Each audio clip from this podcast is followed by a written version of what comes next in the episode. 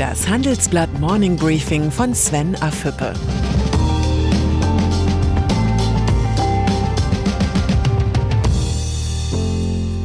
Guten Morgen allerseits. Heute ist Freitag, der 29. Mai. Und das sind heute unsere Themen. EU-Rettungsfonds, Hilfe nur gegen Reformen. Die Stunde der Lobbyisten. Machtkampf bei Volkswagen. Im Folgenden hören Sie eine kurze werbliche Einspielung. Danach geht es mit dem Morning Briefing weiter. Dieser Podcast wird präsentiert von IBM. Unternehmen auf der ganzen Welt beschäftigt die Digitalisierung, gerade jetzt. IBM steht seinen Partnern zur Seite. Callcenter verwenden IBM Watson, um Kundenanfragen mit KI zu bewältigen. Auf der IBM Cloud basierende Apps unterstützen Ärzte bei der Telemedizin. Mehr über IBM in den Show Notes. Wiederaufbaufonds. Einen Tag nach der Vorstellung eines 750 Milliarden Euro schweren Wiederaufbaufonds für Europa werden die Details des gigantischen Rettungspaketes sichtbar. So sollen nur solche Länder von den Zuschüssen und Krediten profitieren, die konkrete Reformprogramme voranbringen. Wie Kommissionsvizepräsident Valdis Dombrovskis gestern erklärte, Europa müsse sich nicht nur vom Schock erholen, sondern auch einen Sprung nach vorn machen, durch Reformen, Digitalisierung und den Übergang zu einer grünen Wirtschaft. So Dombrovskis. Soweit die Theorie. Hoffentlich verkommt das Prinzip Fördern und Fordern nicht zum Papiertiger. Kinder sind unsere Zukunft. Der Satz ist so einfach wie richtig, deshalb sollten wir die Warnung von UNICEF und Save the Children ernst nehmen. Demnach drohen wegen der Corona-Krise weltweit bis zu 86 Millionen Kinder unter die jeweilige nationale Armutsgrenze zu rutschen. Die Covid-19-Pandemie hat eine beispiellose wirtschaftliche und soziale Krise ausgelöst, die vielen Familien weltweit ihre Lebensgrundlage raubt. Das sagt UNICEF-Exekutivdirektorin Henrietta Fore. Wenn die Regierungen diese neue Kinderarmut nicht bekämpfen, droht der Welt eine verlorene Generation. Das wäre der schlimmste Kollateralschaden der Corona-Krise. Das Problem ist, Kinder können nicht auf so einflussreiche Lobbygruppen zurückgreifen wie die Wirtschaft. Die Interessenvertreter von Industrie, Handwerk oder Versicherungen nutzen die Corona-Krise, um so viel Geld wie möglich für ihre angeschlagenen Unternehmen herauszuholen. Und viele Lobbyisten finden mit ihren Argumenten in der Politik Gehör. Mit welchen Mitteln die einflussreichen Strippenzieher um Staatshilfen werben, beschreiben wir in der aktuellen Titelgeschichte Kampf um die Milliarden.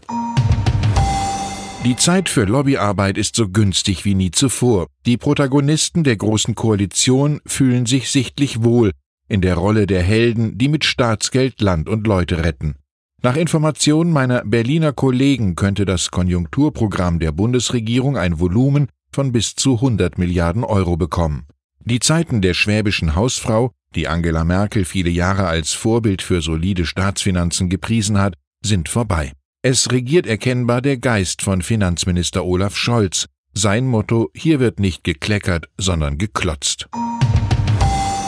Friedrich Merz. Der CDU-Mann blickt mit Sorge auf die Rettungsorgien der Großen Koalition. Die Regierungen bleiben natürlich auch in einer Krise immer Treuhänder für das Geld der Steuerzahler, auch für die Steuerzahler von morgen. Das sagt der Kandidat für den CDU-Vorsitz im Interview mit dem Handelsblatt. Es müsse deshalb gedanklich ein Schutzschirm über den öffentlichen Haushalten liegen. Der Staat dürfe nicht allen Einzelforderungen nachgeben, mahnte der CDU-Politiker. In einer Zeit, in der der Anstieg der Staatsverschuldung beinahe kritiklos hingenommen wird, sind Merz Ansichten unbequem, aber gleichwohl richtig. Bevor die Vertreter der Großen Koalition bereitwillig den Lobbyisten den Griff in die Staatsschatulle gewähren, sollten sie die aktuelle Konjunkturprognose des IFO-Instituts gründlich lesen. Laut einer Umfrage unter Unternehmen könnte das Bruttoinlandsprodukt zwar in diesem Jahr um 6,6 Prozent sinken, im nächsten Jahr könnte es aber schon wieder steil bergauf gehen. Die befragten Unternehmen halten einen Wachstumsschub von 10,2 Prozent für möglich, Erst steil bergab, dann steil nach oben. Sollte es so kommen, kann sich Deutschland trotz aller Krisensymptome glücklich schätzen. Pandemie. Das hat in den vergangenen Wochen auch bedeutet Zeit für Bücher. Die deutschen Unternehmer, Manager, Angestellte inklusive haben mehr gelesen als üblich, nicht nur die Pest von Albert Camus oder das Decamerone von Boccaccio. Jetzt gibt es ein positives Signal für Bücherfreunde. Die Frankfurter Buchmesse findet im Oktober trotz Corona statt. Wir sind auch dabei. Zusammen mit der Buchmesse und Goldman Sachs loben wir den mit 10.000 Euro dotierten Deutschen Wirtschaftsbuchpreis aus. Zum 14. Mal. Motto des Preises Wirtschaft verstehen. Von heute an können Verlage in Deutschland, der Schweiz und Österreich ihre Werke ins Rennen schicken. Einsendeschluss ist der 14. August. Die Deutschen sind ein besonderes Volk. Darüber haben berühmte Dichter und Denker des Landes unzählige Schriften verfasst. Auch eine aktuelle Studie der Bertelsmann Stiftung bestätigt den Befund. Demnach leidet kein anderes Land der Europäischen Union so sehr unter dem Optimismusparadox wie Deutschland. 65 Prozent der Deutschen blicken zuversichtlich in die eigene Zukunft, aber nur 44 Prozent schätzen die Zukunft der Bundesrepublik optimistisch ein. Die Umfrage, die noch vor Ausbruch der Corona-Krise gemacht wurde, zeigt, die Entfremdung zwischen Bürgern und Staat wird zum fortschreitenden Problem. Entfremdung ist auch das Stichwort bei Volkswagen. Das Verhältnis zwischen Vorstandschef Herbert Dies und den Arbeitnehmern ist ziemlich zerrüttet. Gestern meldeten sich IG Metall-Funktionäre aus den deutschen Volkswagenwerken zu Wort mit einem Brandbrief. Man sei massiv besorgt über die vielen vom Vorstand zu verantwortenden negativen Presseberichte über unser Unternehmen Volkswagen, schreiben die Autoren. Und weiter, für uns ist das Maß inzwischen unerträglich. Mittlerweile ist ein Zustand erreicht, in dem sich immer mehr Kolleginnen und Kollegen für ihren Arbeitgeber schämen und ihn teilweise sogar verleugnen. Das Schreiben der Gewerkschafter gipfelt in dem Vorwurf einer ganzen Kette von Managementfehlern, die uns viel Geld kosten, unsere Imagewerte weiter nach unten ziehen und die bei den Beschäftigten den Eindruck hinterlassen, dass dem aktuellen Vorstand von Volkswagen die Dinge zunehmend entgleiten. Was als Weckruf der Gewerkschafter gedacht war, ist in Wahrheit ein Misstrauensvotum. Gegen VW-Chef Dies stellen sich nicht nur die IG Metall-Vertreter, auch mit Betriebsratsboss Bernd Osterloh liegt dies über Kreuz. So sehr, dass der Arbeitnehmervertreter den Konzernchef offenbar am liebsten loswerden will. In dem Machtkampf bei Volkswagen geht es längst nicht nur um strategische Fragen bei der Transformation des traditionellen Autobauers zu einem Tech-Konzern sondern immer mehr um Persönliches. Osterloh ist der wahrscheinlich mächtigste Betriebsratschef der Deutschland AG. Dies ist ein unnachgiebiger und erfolgsgewöhnter Automanager, der immer den Kleinkrieg am Ende gewinnt. Der Schaden für die Marke Volkswagen ist schon jetzt eingetreten. Und dann sind da noch Altkanzler Gerhard Schröder und Soyon Schröder-Kim. Auf Instagram hat Schröders Frau Fotos aus dem Haushalt der beiden veröffentlicht. Ein Bild zeigt die Schröders im Bad, wie sie ihm die Haarpracht frisiert.